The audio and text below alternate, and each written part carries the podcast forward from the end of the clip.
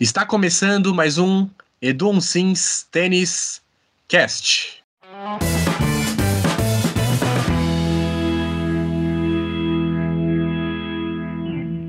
Em mais um episódio do podcast, hoje vamos falar sobre o Masters de Paris. O campeão, Daniil Medvedev, teve uma virada espetacular na final contra Alexander Zverev. Depois de perder o primeiro set por 7-5, ele virou, marcou 64 e 61 e se tornou campeão pela oitava vez na carreira, pela primeira vez no Masters de Paris. Para começar o podcast, relembrando que estamos aqui sempre com Edu Sims. E aí, Edu, tudo bem? Boa noite, Gui. Boa noite, Virim. Boa noite, pessoal. Prazer outra vez com mais um delicioso podcast. Falar sobre esse restinho de ano aqui dos torneios. É, feliz né, por, por a gente estar tá pelo menos tendo alguns torneios, alguns eventos muito fortes nesse final de ano, com o clássico aí de Paris Indoor que acabou de acontecer, com os jogos para a gente comentar. Vamos embora. Isso aí. Também sempre com o nosso querido amigo Vinícius Araújo. E aí, Vini, como é que você está? Fala Gui, muito boa noite. Também boa noite para o Edu Sims e para os nossos ouvintes. Sempre um prazer estar comentando aqui nesse projeto que cada vez nos enche de orgulho de, de comentar sobre tênis, escutar as análises do mestre Edu Sims e hoje também tem uns números interessantes para trazer para o pessoal é, sobre as campanhas de Medvedev, Zverev e também do Nadal, que não foi campeão, mas chegou a quebrar um recorde em Paris. Isso aí. Edu, então acho que para a gente começar seria interessante que você fizesse uma análise tanto da final quanto da campanha do Medvedev e Zverev em Paris. Como que você viu o desempenho dos dois nessa última semana e como que você acha que eles vêm para o resto, né, para esse finalzinho de temporada agora na TP Finals? Olha, afinal, é, eu estava, é, na verdade, torcendo para o Zverev, porque a gente sabe o potencial que ele tem e, e, e ele, caso ele consiga superar e se fortalecer mais mentalmente, é, ele é um jogador perigosíssimo e pode ganhar de qualquer um. E esse, eu sempre comentei, desde a primeira vez que eu vi jogar, que ele tinha, tinha é um dos grandes candidatos, um potencial incrível para ser número um. Pois ele esbarrou em todos os problemas que a gente já vem comentando, mas agora é, é, eu acho que ele está tomando um rumo melhor. Né? Ele trocou de técnico, o pai não vem frequentando os jogos, então acho que ficou uma coisa mais neutra. Ele está com um grande cara ao lado dele, que é o Davi Ferrer, que é um cara de pescoço, um lutador, um cara que sempre é, a característica principal foi a luta por todos os pontos, não entregar nenhum ponto, uma, uma parte mental fortíssima. E eu acho que ele está conseguindo, tá lógico que no início de trabalho, mas já passar alguma coisa para o Zverev. Então eu gostei do Zverev né, no, no, no torneio. É, ele teve alguns jogos difíceis, alguns jogos difíceis, mas a gente viu que ele estava tentando impor mais a característica dele. É, ele teve um jogo duríssimo contra um cara também que não tem medo nenhum de, contra ninguém, que foi o Deminauer, que é um cara novo, uma promessa gigante aí, que promessa não, já, já é atual, já está lá é, mordendo os caras e, e tem tudo para ser um, um, futuro top 10. É, mas conseguiu sair dessa. É, teve também é, um, um, jogo depois que ele fez com o Vavrinka, que o Vavrinka veio de uma vitória importante contra o Rublev, que vem tendo um ano fantástico, vem vindo diversos torneios, ganhou cinco torneios esse ano no Rublev. O Vavrinka mostrou que pode ainda jogar o seu melhor, e acabou é, é, perdendo aí para o Zverev, que realmente teve uma atuação melhor, e nesse dia também o Vavrinka não foi tão brilhante. O Medvedev é, é, é uma coisa de louco na quadradura, né? O, o, que ele fez ano passado, com todas as vitórias que ele teve em, em quadras duras, foi uma coisa incrível. Então o Medvedev, ao longo do torneio, teve jogos que ele, que ele conseguiu, ele mostrou por que, que ele é tão bom, ele fez pizza do, do Peck, do, do Schwartzman, deu 3 e 1. Eu acho que o, o Peque está procurando a bola até agora, que ele não, não, ainda não deve estar tá procurando chamar um táxi, alguma coisa, porque o, o Zverev atropelou ele, conseguiu se impor numa quadradura. O Peque jogando mais atrás, puxando para cima. Pega um cara com o Zverev, que tem golpes potentes, e, e no dia que ele está jogando mais confiante, mais frente, pegando na, na, na subida, é, é, o Medvedev, né? É, é, um cara que é, tudo que ele tudo que ele quer, a bolinha um pouquinho um pouquinho mais altinha, azeitada para ele dar na cara da bola. E isso ele faz muito bem. É, o Medvedev também encontrou Raonic, né? Foram, foram praticamente é, uma quebra de saque ao, primeiro set, 64, depois um tie break que acaba quebrando uma vez o Raonic no fundo de quadra, não dá para para fazer o tete a tete com o Medvedev. Medvedev é muito mais firme do, do fundo de quadra. Então, é, respondendo o saque que é do, do Raonic um par de vezes, o, que, o Medvedev faz isso muito bem, acabou quebrando o Raonic. E a final contra o Zverev, eh, eu estava na, na, esperança que Medvedev ganhasse do, do, do, Desculpa, que o Zverev ganhasse do Medvedev. É, o Zverev jogou muito inteligente o primeiro set, sabendo variar um pouquinho mais e se impondo em horas decisivas, alterando velocidade, acelerando, é, alterando com bolas baixas, chamando o Medvedev um pouco mais para frente, é, algumas vezes acelerando, mudando de direção. Sacou muito bem o Zverev o, o primeiro set e o que ele não fez tão bem no segundo set. O Medvedev ficou no jogo o tempo inteiro, jogou firme de fundo de quadra, procurou também, começou a entrar algumas variações, inclusive entrando em umas trocas de slice com o Zverev várias vezes, é, puxando slice para a direita do, do Zverev, onde ele, é, é, ele não se sente tão à vontade, ele prefere um pouco mais de ritmo naquele forehand, com bolas lentas ele acaba cometendo um pouco mais de erros não forçados, e ele conseguiu minar um pouco mais a confiança do, do Zverev no segundo set, e acabou vencendo o, o segundo set por 6-4, né? Foram, foram dois breaks aí, o, Zverev acabou conseguindo um break de volta. E no terceiro set, o Zverev parou de jogar. Né? Aquilo que, infelizmente, a gente torce para que não aconteça. É, o, o, Medvedev foi se impondo cada vez mais no segundo set. O, o Zverev não tomou mais riscos que deveria estar tomando no segundo set para vencer. Ele caiu um pouco, se acomodou um pouco na troca então acabou o veneno acabou envenenando o envenenador, porque ele jogou muito bem, soube trabalhar isso no primeiro set, alternando com bolas lentas e bolas rápidas, vindo para cima. E ele acabou acabou sendo subjugado nessa, nessa troca de bola com o Medvedev impondo totalmente o jogo no segundo set no final e matando ele no terceiro set. Né? Fiquei feliz uh, pelo Zverev, que eu torço muito por ele, mas também uh, todos os méritos, para o Medvedev, que é um gigante em quadras duras e vem mostrando cada vez mais isso. Né? Complementando o que o Edu comentou, é, gostaria de é, informar também alguns dados muito interessantes da final. Justamente, é, o Medvedev ele teve um aproveitamento muito melhor de segundo serviço, vencendo 60% dos pontos com o segundo saque, ao passo que o Zverev venceu apenas 35% dos pontos com o segundo serviço. É, e também legal de falar que o Zverev, primeiro título do, da temporada para ele, é, foi o terceiro título de Masters 1000, sendo o oitavo da carreira, como o Gui comentou na abertura. É, Edu, você pode só complementar um pouco mais, como você vem acompanhando, analisando muito né, a performance do Zverev. O, que, que, você acha que aconteceu né, para ele conseguir vencer apenas 35% dos pontos com segundo serviço? Você acha que ele teria que ter um segundo saque mais agressivo? É, você to tocou num ponto super importante, porque no primeiro saque o lançamento dele estava legal, ele estava indo bem para a bola, desferiu vários vezes, inclusive em horas importantes no primeiro set. O primeiro set em especial eu gostei muito. A partir do momento que começou a complicar e ele, ele foi quebrado no, no, no, no segundo set, ele começou, se a gente percebe aquele segundo saque dele, ou é empurrado um pouquinho mais comprido, ou ele fica curto demais ele segura o braço para o segundo set.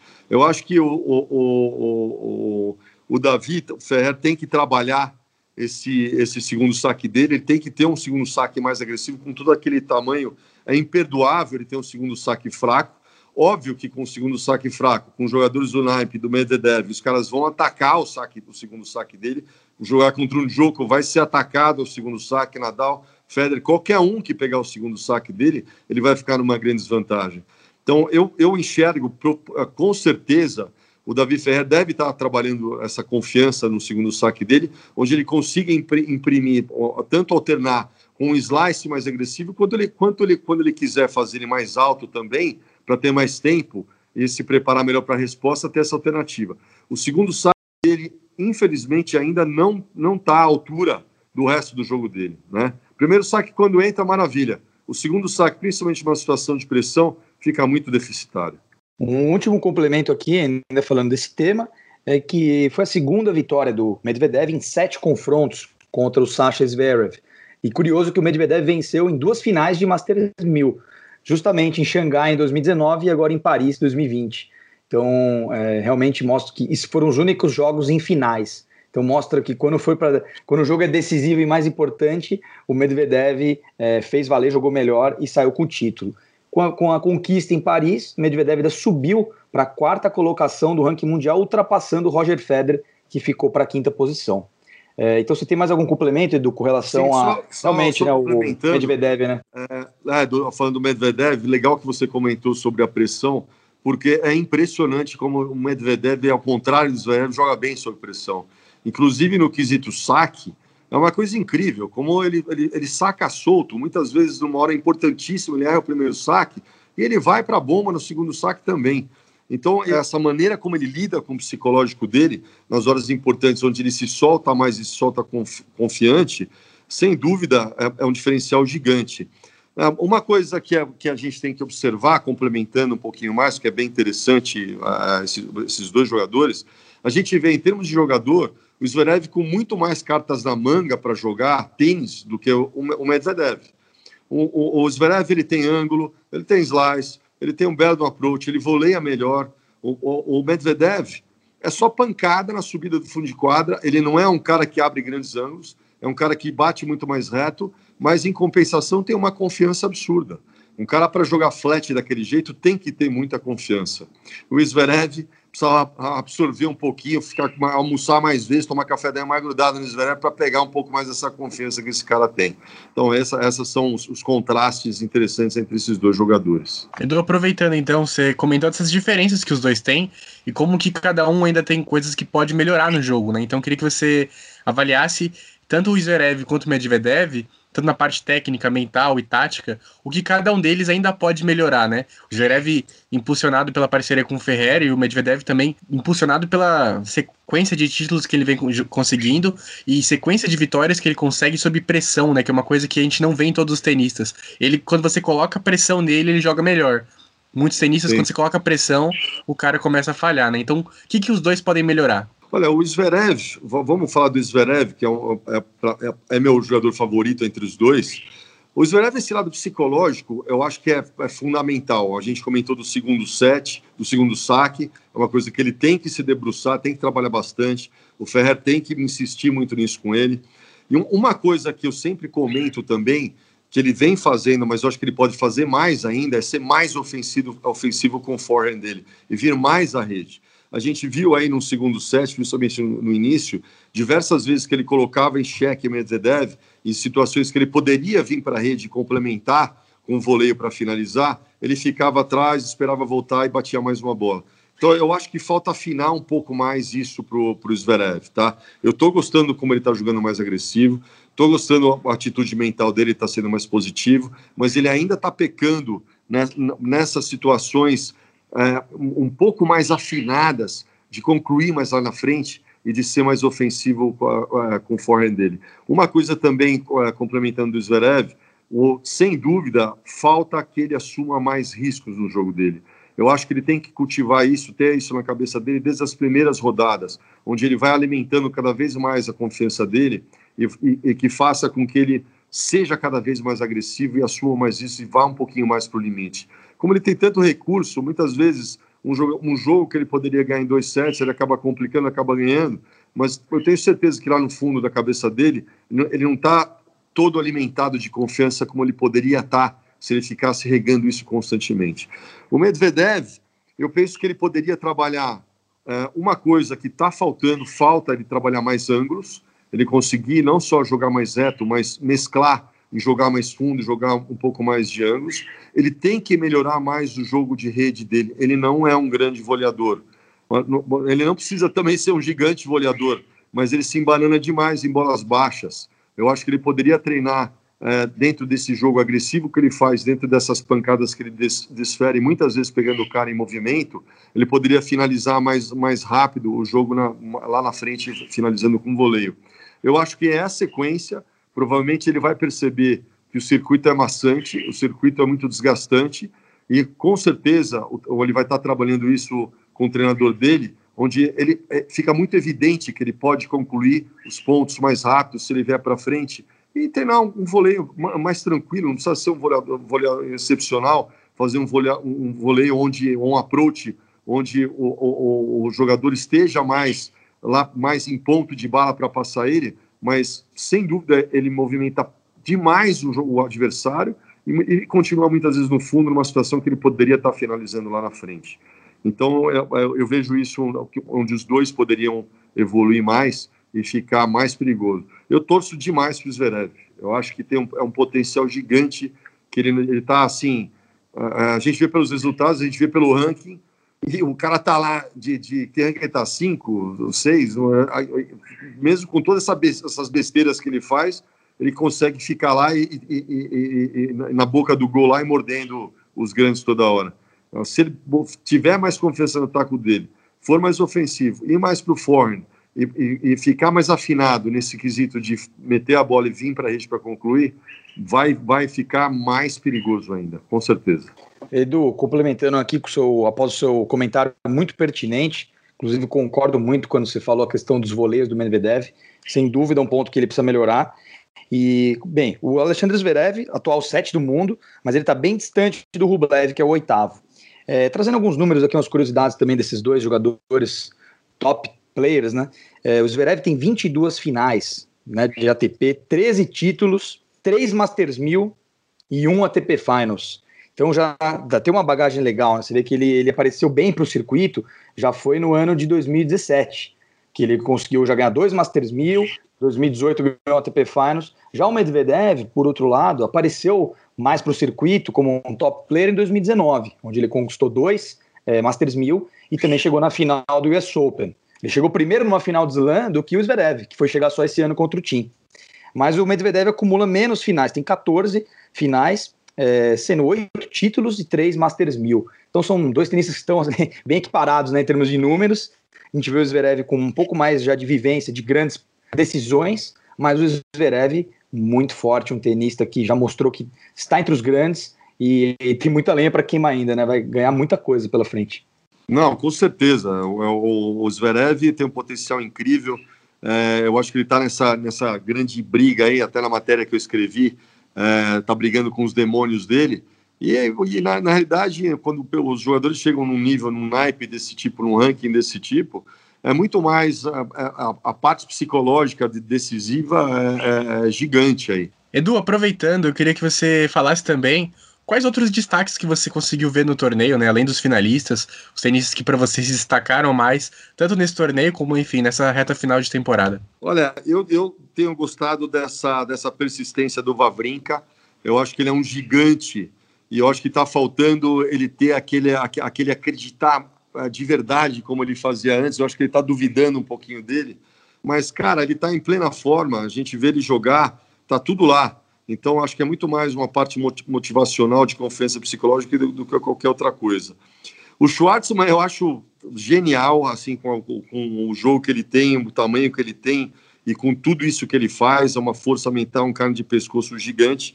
Eu tenho gostado demais é, da, da, performance dele. A gente destaca aí, é, eu acho que esse torneio, em termos de. de acho que está mais para decepção. Eu esperava mais do Rublev, que acabou perdendo para a Vavrinka no terceiro set.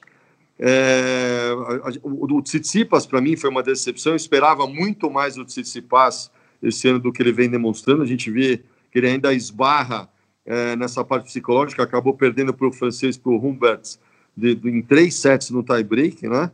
É, eu esperava, assim, demais do Tsitsipas, inclusive na quadradura. O meu palpite seria que no US Open ele faria um estrago acabou perdendo o jogo, depois de praticamente ganho, acabou entregando. Caixa 9 também é um, um jogador que eu esperava mais em quadrasuras, que sempre jogou muito bem, acabou perdendo, decepção, perdeu para o Foquina. O Nadal é, também acabou se complicando, mas o Nadal é outro esquema, né? O Nadal, é, a facilidade que ele tem para entrar em forma no Saibro pesa com a dificuldade que ele tem para entrar em forma em quadradura, né? Então, praticamente o Nadal não jogou torneios em quadradura, e ele leva aí uns dois, três torneios para começar a, a, pegar o time e jogar o melhor dele. Ele teve sorte de, de, de ter chegado aí numa. Na, até, até perder para o Zverev, Zverev na semifinal. Ele quase rodou é, com o Lopes, que é um sacador, um sacador e voleador, acabou ganhando no terceiro 764. Quase rodou para o Busta, para o Carreiro Busta, que é um cara que é, jogo por jogo faz a mesma coisa que ele, só que o Nadal faz dez vezes melhor que ele e, e tem mais cartas na manga, acabou ganhando no terceiro set e acabou a, a, sendo subjugado pelo, pelo Zverev, que vem apresentando bom tênis. Então, eu acho que nesse, nesse torneio, eu acho que teve mais decepções do que destaque, destaque. Também, Edu, gostaria que você analisasse. É, realmente, o Milos Raonic está voltando a jogar o seu melhor tênis. Acabou perdendo para o Medvedev, mas foi um, um, placar apertado.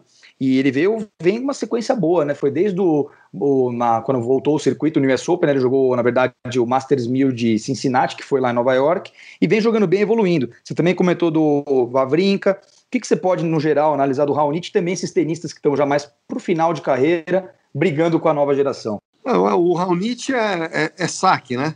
Saque a direita dele. O Raonic, sem dúvida, é um dos maiores sacadores que tem no circuito. E uma coisa que ele briga muito é com a mobilidade nele, né? É, então a, a, gente viu aí no US Open, quando ele apareceu, ele estava meio gordinho, meio pesadão. E ao longo do, do, dos jogos ele foi entrando em forma física. É, eu vejo o Alnit, assim, dentro do que ele faz, muita confiança, sem dúvida, no saque e no forehand dele, principalmente. É um cara bem solto, né? E ele joga bem para frente. Não é um jogo tão bonito de ver, porque a gente não vê grandes trocas, porque ele, ele, ele joga mais em função de ir para a bola do que de trabalhar uh, um, um, pouco melhor os pontos, né?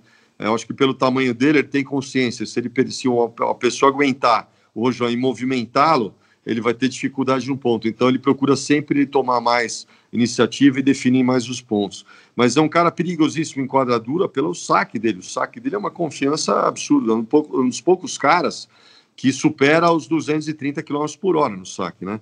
Então, sem dúvida, é, é, é um cara complicado.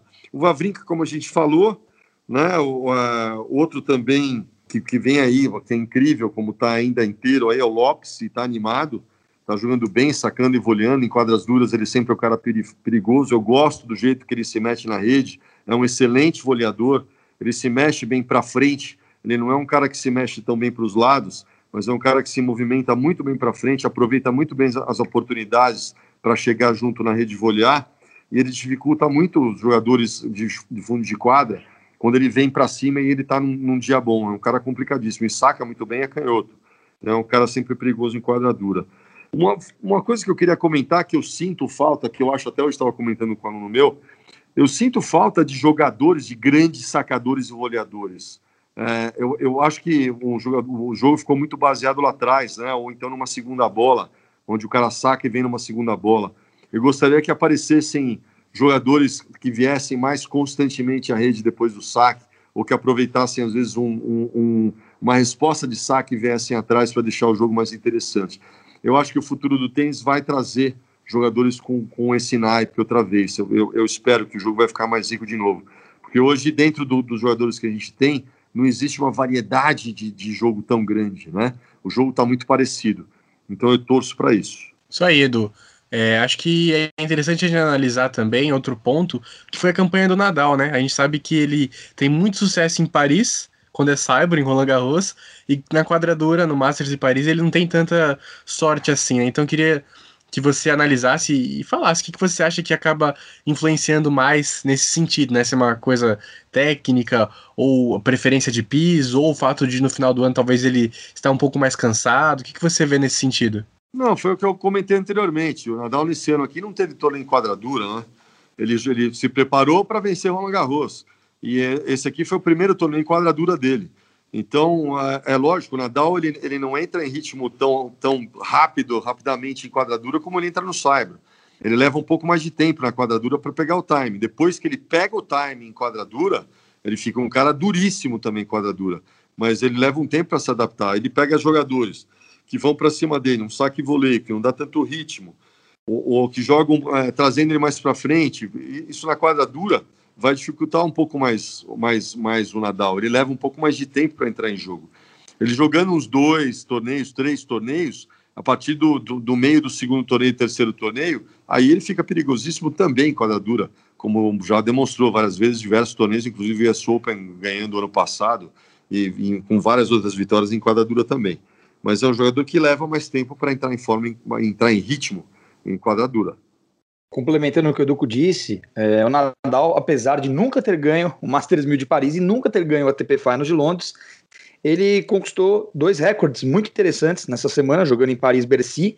Então, o primeiro deles foi conquistado na vitória contra o Feliciano Lopes, compatriota, onde o Nadal alcançou mil vitórias na carreira.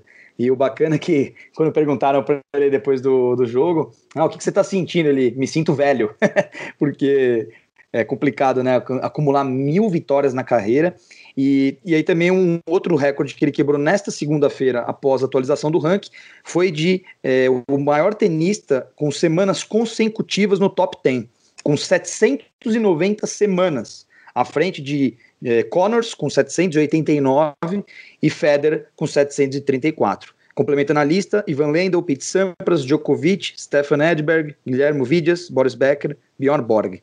Então, Nadal, como sempre, já mostrando e, e, atestando que está entre os grandes da história. E ele entrou no top 10 pela primeira vez em abril de 2005 e desde então nunca mais saiu. Então, queria que o Edu é, fizesse mais um comentário em cima desse dado, que é impressionante. O cara, 15 anos no top 10, Edu, o que, que você acha disso? É, é um absurdo, né? É um negócio é, incrível. Na realidade, é, ele tem todo o merecimento de estar o cara há mais tempo como o primeiro do mundo, e, e na realidade é o seguinte: é, ele está empatado, mas ele poderia já ter muito mais Grand Slams é, vencidos do que o Federer, porque ele deixou, a gente, se a gente comparar em termos de participação de slams, o Federer jogou muito mais slams do que o Nadal. O Nadal deixou de jogar vários slams porque ele estava lesionado. Então isso, inclusive, já comentado pelo tio dele se na mesma proporção os, os, os tivessem jogado o mesmo número de, de slams, o, provavelmente o Nadal ele estaria uns 5, 6 ou até 7 slams da frente do Federer. Então pode ser ainda, porque ele está ainda aí, está nativa, está mil por hora. Tem Roland Garros ano que vem de novo, né? Tem US Open que ele já ganhou também. É, o Wimbledon, que eu, eu, vejo um pouco mais distante da, da, da, da carreira dele, a Austrália está aí no final do ano, também já ganhou várias vezes a Austrália, então tá, tá, tá, tá, nada impede que ele ainda, em termos de números, não vamos falar de, de, de talento, de habilidade, mas de números de conquistas, ele venha a ser o, o, o maior de todos os tempos, né? Quem está se roendo, se matando lá, é o, é o né? Que tomou aquela invertida de ter sido desclassificado no US Open e está tá correndo atrás uh, contra o tempo. A vantagem é que o Djoko é um pouco mais novo que eles. O Djoko está com 33, né? E o Djoko está em, em, plena forma física ainda também. Então, está é, mais conservado. Uh, se ele continuar, se ele tiver mais uns, uns quatro bons anos aí, se ele seguir o, o, o roteiro uh, de idade aí do Federer, do Nadal, que... O Nadal, eu não creio que vá ter a mesma... ser tão longevo quanto o Federer que já está aí beirando aí os seus 39 anos aí, é, eu acredito que o Nadal jogue mais uns, uns três anos, até é, por causa da parte física também, que ele, ele, vem, ele vai acabar se machucando cada vez mais, e inclusive está se preservando mais. E o Diogo tem aí, se ele, se ele manter, mantiver uma regularidade, se não tiver aquelas quedas que ele teve no passado, de confiança e tudo mais, é, tá, tá, vai ficar interessante esse, esses próximos três anos aí, eu acho que vai ficar bem interessante. Isso aí, Edu. É legal a gente falar desses fenômenos que a gente tem no tênis. E falando de fenômeno, acho que a gente tem que falar também de um fenômeno do jogo de duplas, que é brasileiro, que é o Bruno Soares. Novamente, mais uma campanha muito boa, ao lado do Mate Pavic, seu parceiro, ficaram com vice dessa vez em Paris, mas é, conseguiram com o resultado subir para a primeira posição do ranking de duplas. Então queria que você analisasse, depois até o Vini complementar também, sobre esse ano muito bom do Bruno, essa recuperação que ele teve depois de umas temporadas é, com resultados é, não tão interessantes, agora ele já volta com tudo, chegando em finais, ganhando os títulos. Então, como que você vê esse momento e novamente a campanha do Bruno em Paris? Bom, o, o Bruninho é um, é um gigante nas duplas, né? Eu gosto muito, ele, ele, é muito inteligente jogando e ele sabe escolher bem os parceiros que, que se casam com ele, né? Desde o Murray, que ele jogou muito bem, depois pode ser por cansaço, ou, ou às vezes a personalidade, você acaba tendo uma coisa meio pessoal. Ele acabou pegando um outro canhoto, um, um jogador com potência, como o Pavic, que saca muito bem, vai para as bolas na resposta de saque, e o Bruninho sabe trabalhar muito bem com, com essa fórmula, né? Ele trabalha muito bem lá na frente. Se ele tem um cara que responde bem, ele trabalha muito bem, ele se mexe muito bem na rede. O Bruninho também aprova, aproveita bem as respostas de saque dele, ele combina bem as jogadas. Eu acho que o cérebro dessa dupla, sem dúvida, é o Bruno.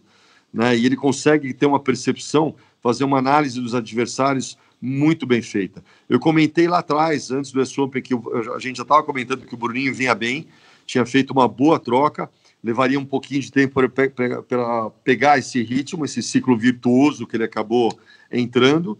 E olha, número um do mundo, não, não tem, não tem o que falar. E eu acho que tem tudo ainda com, com um bom tempo para o Pavic, é um parceiro novo, eles, eles estão super empolgados, porque estão tendo resultados excelentes e, e regulares. Então eu vejo aí ainda muitas vitórias aí e, e talvez até mais um, alguns slams aí para o Bruninho jogar. O interessante é que a dupla, mesmo o Bruninho com 38 anos, 37, né, 37, 38, é, não pesa, porque você divide a quadra com outro. Então você ficando em, bo em, em boa forma física, rápido lá na frente, sacando bem e trabalhando bem as respostas de size em combinação uh, com seu parceiro em termos estratégicos e motivacionais, olha, é, é, tem tudo aí para ele continuar ainda dando muita alegria para a gente aqui no Brasil.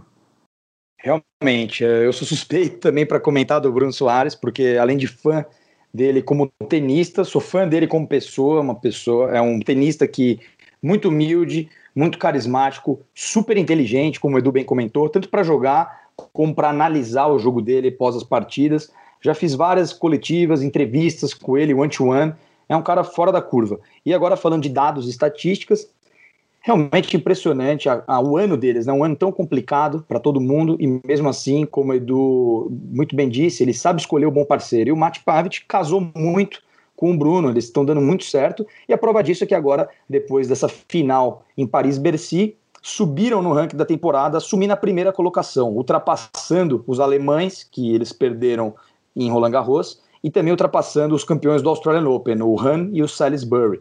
Então, só que ele tá, eles estão muito próximos do segundo colocados, né, que é o Rajiv Han e o Joe Salisbury.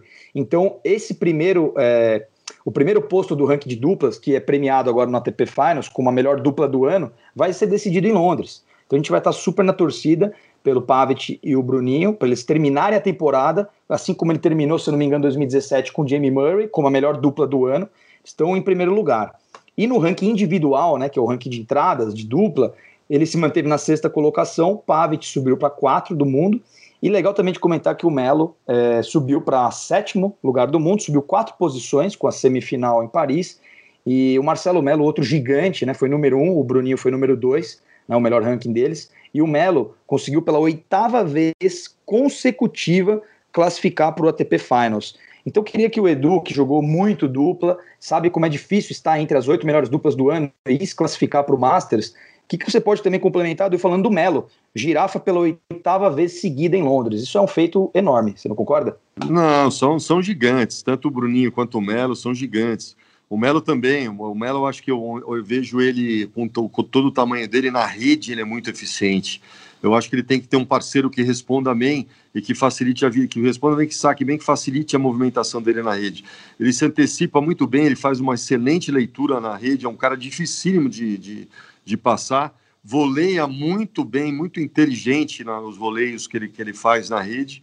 E, e, e, ele sabe escolher bem os parceiros também. Eu acho que deve ter alguma coisa especial nesse queijinho de Minas, hein? Meus caras devem ter alguma alguma feiticeira de, de queijo, pão de queijo aí para esses caras aí lá em Minas Gerais, viu? Porque para sair dois caras desse jeito, top ten, os caras fazendo estrago que estão fazendo no circuito em duplas, putz, olha, é, é de tirar o chapéu. É, é, é um orgulho para a gente aqui no Brasil e para Minas aí ter dois caras nesse naipe fazendo tudo isso que eles estão fazendo no circuito mundial do, do, de tênis aí de duplas. Aí. Fantástico. Brasil nas duplas em Londres, pessoal. Todo mundo que nos escuta, vamos na torcida. Vamos torcer muito para eles, porque eles merecem. Então, a partir do dia 15 de novembro, de 15 a 22, a TP Finals de Londres e o canal Sport TV transmite o torneio para quem quiser acompanhar. Isso aí, Vini. Então, vale a gente comentar também do ATP Finals na parte de simples, né? A gente tem como tenistas classificados Novak Djokovic, Rafael Nadal, Dominic Thiem, Stefanos Tsitsipas, Alexander Zverev, Daniil Medvedev, Andrei Rublev e Diego Schwartzman. Os oito melhores tenistas da temporada. Acho que é um palco fantástico vai ser uma disputa assim muito boa e estou ansioso para ver como que a gente é, vai ter esse torneio, como vai ser e tudo mais. Então, acho que para a gente encerrar, até para fazer um, um pré é, uma prévia né, do, do torneio, eu queria que vocês dois comentassem para vocês quem vai ficar com o título esse ano. Então, Edu, quem que é o favorito? Olha, cara, tá enroscado aí, viu? Porque. vamos, vamos falar um pouquinho desse Finals, que eu acho bacana os nossos ouvintes escutarem. É, eu, eu, fiquei felicíssimo pelo Peck, pelo Schwartzman ter classificado, acho que é merecidíssimo. É um guerreiro, acho que é um feito gigante o cara tá lá, ter conseguido entrar. É, agora, a gente falando de caras que eu acho que não vão tão bem nesse Finals, eu acho que o Nadal vai deixar um pouco a desejar nesse Finals. Eu acho que ele ainda não vai estar no melhor dele no Finals. É, Djokovic deve estar babando para uma, vem babando para uma grande vitória esse ano aqui, que está faltando para ele.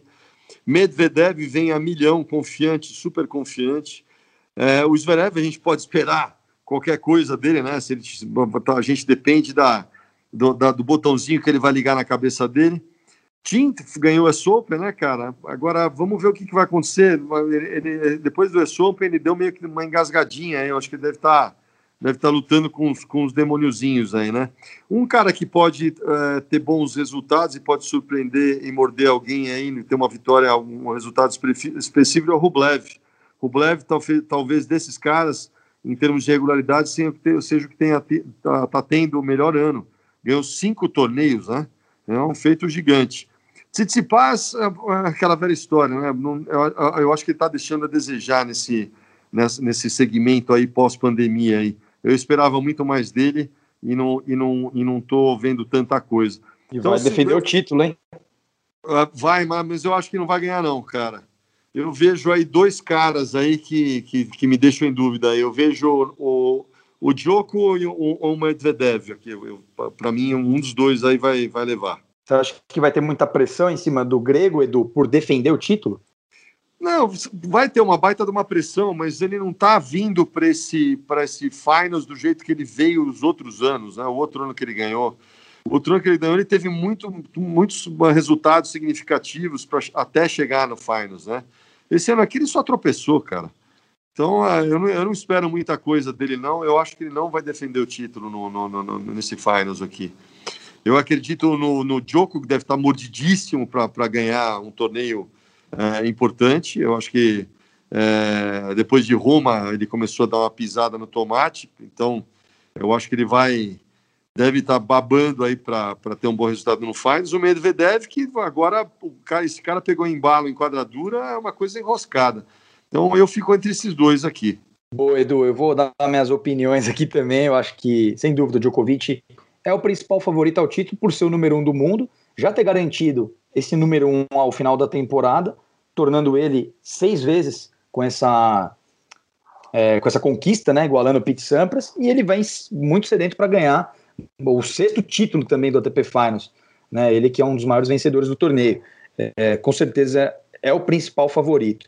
Mas eu concordo com você quando você diz que o Medvedev vai chegar com a confiança muito forte por ter ganhado o Paris-Bercy, por estar numa sequência boa, né, ter ganhado de grandes tenistas, inclusive o Schwartzman, então isso já mostra pra gente que nessas condições que são muito parecidas, né, se eu tiver errado, se me engano, é Paris-Bercy com Londres, que é o indoors coberto, né, o piso ali é parecido com o carpete antigo, né, do... É, é, bem, é, bem, é bem similar, acho que é praticamente igual, viu? Justamente, então com essa sequência, o Medvedev vem carregado de confiança, né, num lugar que ele nunca jogou tão bem no ATP Finals de Londres, não sei se é a fase de grupos, é, depois semifinal e final, um torneio com formato diferente. Mas eu também aposto muito no Zverev, porque ele sabe o caminho das pedras desse torneio, já ganhou, foi campeão, inclusive ganhando do Federer, do Djoko. Então foi o que você falou, depende dele. Se ele resolver jogar tudo que ele sabe, ele pode sim ser campeão. Não vejo o Schwartzman com muitas chances. O Tim também acho que ele realmente deu uma caída, ele teve um, várias bolhas no pé em Viena, teve que não jogou Paris, pulou é, para se preparar para Londres. Ele é o atual vice-campeão, então o Dominic Thiem nunca pode ser descartado, né? um cara que é possível chegar. E eu também concordo quando você diz que o Rublev é o cara que pode surpreender, porque o Rublev, com a potência que ele tem no forehand, se ele pega um Nadal da vida, numa fase de grupos, que é possível, porque eles vão estar em potes diferentes, o é, que, que, você acha que poderia acontecer, Edu? Você acha que ele pega a bola na subida com ele forehand? Ele pode ser muito agressivo, né? Contra tenistas como Nadal, Schwartzman que, que você acha desse Enquadra, ponto? Sim? Enquadradura, sim, porque o Rublev pega, principalmente o que você bem disse, bem comentou, o forehand dele na subida é um canhão, né? É, acho que talvez um cara que bata mais forte que ele é o Del Potro, que está fazendo uma falta incrível no circuito aí. Então, o forehand do Rublev, é, ele machuca muito. E uma coisa bacana do Rublev, ele amadureceu muito esse ano. Ele está inteligente jogando. E não é só o forno, o backend dele também é excelente, é consistente, agressivo, saca muito bem. Voleia lá na frente também, não, não, é, um, não é um mau voleador, voleia, voleia razoavelmente bem lá na frente. Mas o que eu mais gostei do Rublev é que ele amadureceu, ele parou com aquele negócio de ficar esquentadinho, reclamar, xingar, ele está ele tá muito mais tranquilo da, da, do, do, do, daquilo que ele, que ele é capaz de fazer e está sabendo trabalhar com o melhor da, da, das armas dele. Então é um cara perigoso. Ele e é o, maior, resultados... é, o, é o maior campeão do ano, com cinco títulos na, na temporada e um ano títulos. que nem tivemos muitos torneios, né? Então é um cara também para não ser descartado. Mas eu acho que no finals pesa muito. Assim, um Djoko vai, vai pesar bastante. O Medvedev está vindo com, com confiança. Eu torço muito para o Zverev. Assim, me dá dó ver quando ele entra naquelas crises de pânico lá. E ao mesmo tempo, nossa, ele, ele abrilhanta quando a gente vê ele jogar como ele jogou aqueles dois primeiros sets contra o Tim na final de, do, do US Open. Aquele é o cara que, a, que, que a gente gosta de ver e sabe que pode jogar, né? Então eu realmente aguardo espero que o Davi Ferreira consiga ajudar muito isso nessa parte mental, porque o Ferreira foi sempre conhecido por, por ser um dos caras mais fortes mentalmente, inclusive até comparado mentalmente com o Nadal, né? Uma força mental do, do Ferreira. Vamos ver, vamos torcer que ele passe isso para ele. Mas vai ser, acho que vai ficar entre dois, dois cachorros grandes aí. Eu acho que vai ficar entre o Djokovic e o Medvedev, na minha opinião. Se fosse para cravar um, Edu, quem que é o. Temos que dar um palpite para não perder a nossa tradição aqui do podcast, né? Crava um, olha, eu cravaria Medvedev. Eu tô com você, vou cravar o Medvedev. E você, Gui, dá a sua opinião também, para a gente depois, no próximo podcast, a gente ver quem que acertou. Aí você é um pouco mais conservador. Acho que Djokovic, cinco títulos já, vai buscar o sexto, se tornar o, o maior campeão ao lado do Federer. Acho que ele fatura esse ano. É isso aí, então, hein, pessoal. E nas duplas, Edu, quem que você acha que leva, hein? Olha, eu torço, eu, eu não vou falar aqui, porque eu, eu torço para os dois brasileiros chegarem na final. Não vou falar, eu, eu torço para o Melo, eu torço para o Bruninho. Eu acho que em termos de merecimento, se a gente for falar, o Bruninho está merecendo mais que o Melo em termos de resultado esse ano mas eu torço muito para os dois chegarem na final e quem ganhar está de bom tamanho. Nenhum dos dois nunca ganharam, né? O ATP Finals. Então, também torço para que eles cheguem, mas eu analisando tecnicamente, eu acho que o Bruno e o Pavic estão um pouco mais à frente na quadra dura, que estão jogando muito tênis, né? Ganharam o US Open e ainda chegaram aí final de Roland Garros, final de Master de Paris. Então, estão num momento incrível. E também eles estão em lua de mel ainda, né? Recente, então empolgação, tá, tudo, tá tudo ainda a mil por hora, né? Aquela, aquela negócio que os caras querem cedo pro quarto.